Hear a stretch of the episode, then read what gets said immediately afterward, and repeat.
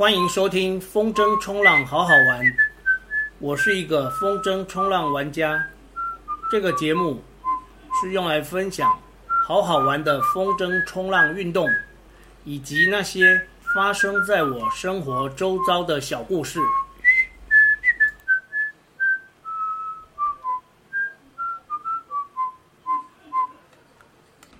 这是第十五集，我跟风浪板的短暂缘分。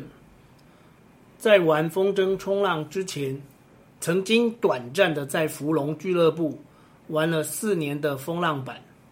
在第二集迈向进阶玩家之路，曾经表示过不喜欢用时间来表达浪人资历，但是待在芙蓉俱乐部玩风浪板那时候。由于没有记录玩了多少次，所以很抱歉，也只能这样说：四年，四年很虚的四年，很不扎实的四年，常常没风可以玩的四年。风浪板玩家有些是定点玩，有些是追风玩。所谓定点玩，就是加入一个玩点，把风浪板的装备寄放在那边。这样玩的好处是，不需要开车载一堆装备，也不用载一桶水用来冲洗设备。坏处就是，不会每次都有适合的风可以玩。逻辑上来说，追风族的玩法可以得到更多的下水次数，或者说是练习时数。追风族的技术一定好过定点玩家。二十多年前，我跟老婆很爱去一种全包式的度假村休闲。全包式的度假村就是一次买单后，在村子内吃住玩都不必再额外花钱，除非你在非公餐时间的酒吧里，才需要额外付费。而这些度假村通常设在赤道附近的海边。一年四季都是夏天。我第一次玩风浪板，就是在巴厘岛的克拉妹。那一次是五天四夜的行程。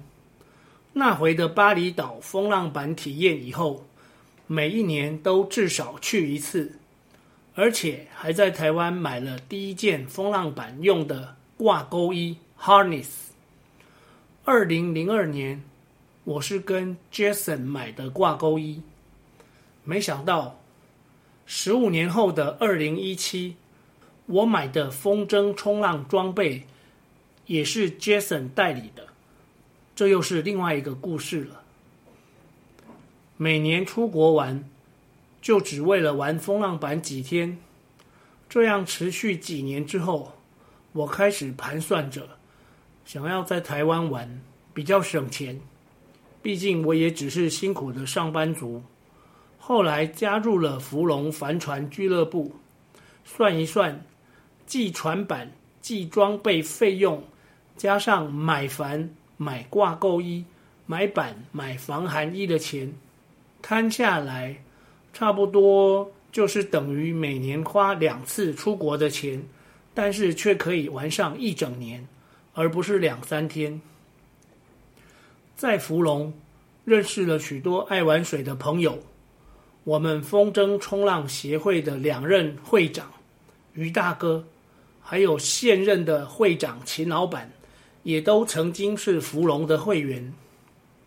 勉勉强强，我也可以很心虚的说，我是从风浪板改玩风筝冲浪的，因为芙蓉是玩内核，这种休闲式的玩法。当然比不上下福帮，比不上观音帮，他们在浪区跳上跳下、空翻耍特技，都是高手啊。是说这些高人许多年后也都改玩风筝冲浪了。我想其中一个原因应该是风浪板的装备很多，准备起来也慢。一个风浪板的追风族到晚点下车后。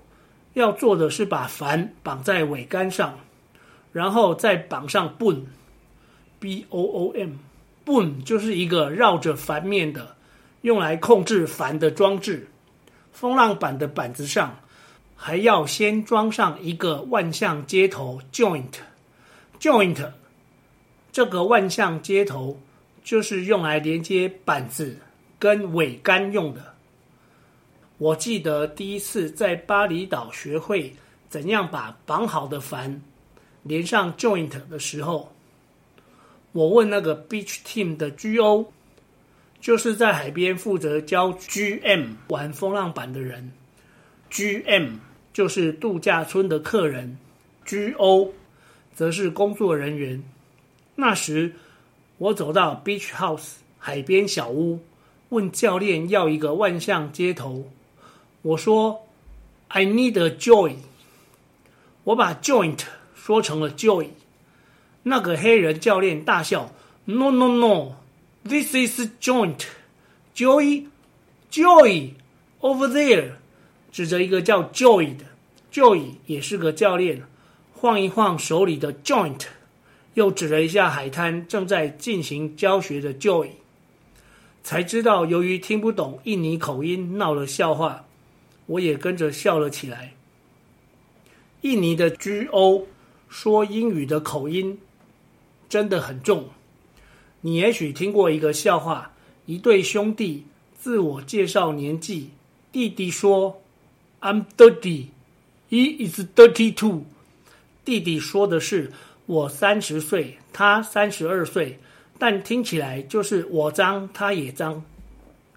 那些年，每逢假日，我就搭电联车去福隆玩风浪板，吃了很多福隆便当。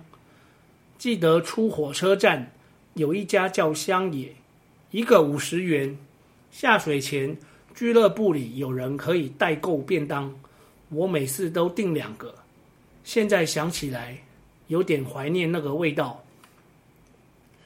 小时候很喜欢的一个卡通《宇宙战舰》，主题里面有一句：“从海底到天空，宇宙战舰最英勇。”这说的是宇宙战舰是潜水艇，也可以飞上天，飞出地球，飞到宇宙。每次听到宇宙战舰要出发，他们都会喊“左舷四十五度满舵”。那个时候不到十岁，根本不知道左舷右舷是什么东西。等到玩了风浪板，才知道人站在右边就是右舷。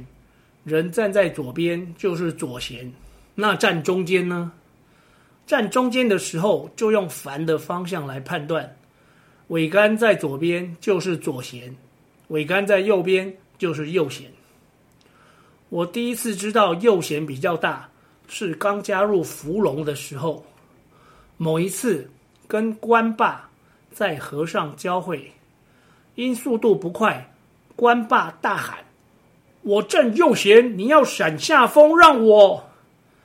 关爸在印象中是一位帆船资深教练。每到有风的假日，一家四口一起来玩，但人有点严肃，不苟言笑。关妈也是一样的一板一眼。我刚开始有点怕他们，一方面也是因为我菜，原地开合跳。还会有菜虫掉满地的菜。刚加入不到几个月，什么都不懂，绑帆也学不扎实。有一回看着绳子犹豫，关爸就过来教我口诀：这边一二三，那边一二三，我才恍然大悟。关妈生了两个女儿，二零零七年那时，大女儿关心。念大学，小女儿关琪刚上小学，两位都是选手。这个取名字的谐音，如果拿去 PTT 八卦版问乡民，分类问卦，因为在八卦版不分类就问卦，推文一定会虚报。为什么我知道？因为我是上战次数四千多次的资深乡民。问卦，朋友姓关，生了小孩要取什么名字？推文里面一定会有乡民说：“关紧闭，关说，关门等等好笑的名字。一家人一起玩水，也都爱玩，这应该让许多人羡慕吧。艺人张飞、黄品源、聂云都是芙蓉的会员，飞哥出席率很高，还常常请大家在海边烤肉。黄品源只看过几次，他很结实，有漂亮的腹肌。聂云我则是一次都没看过。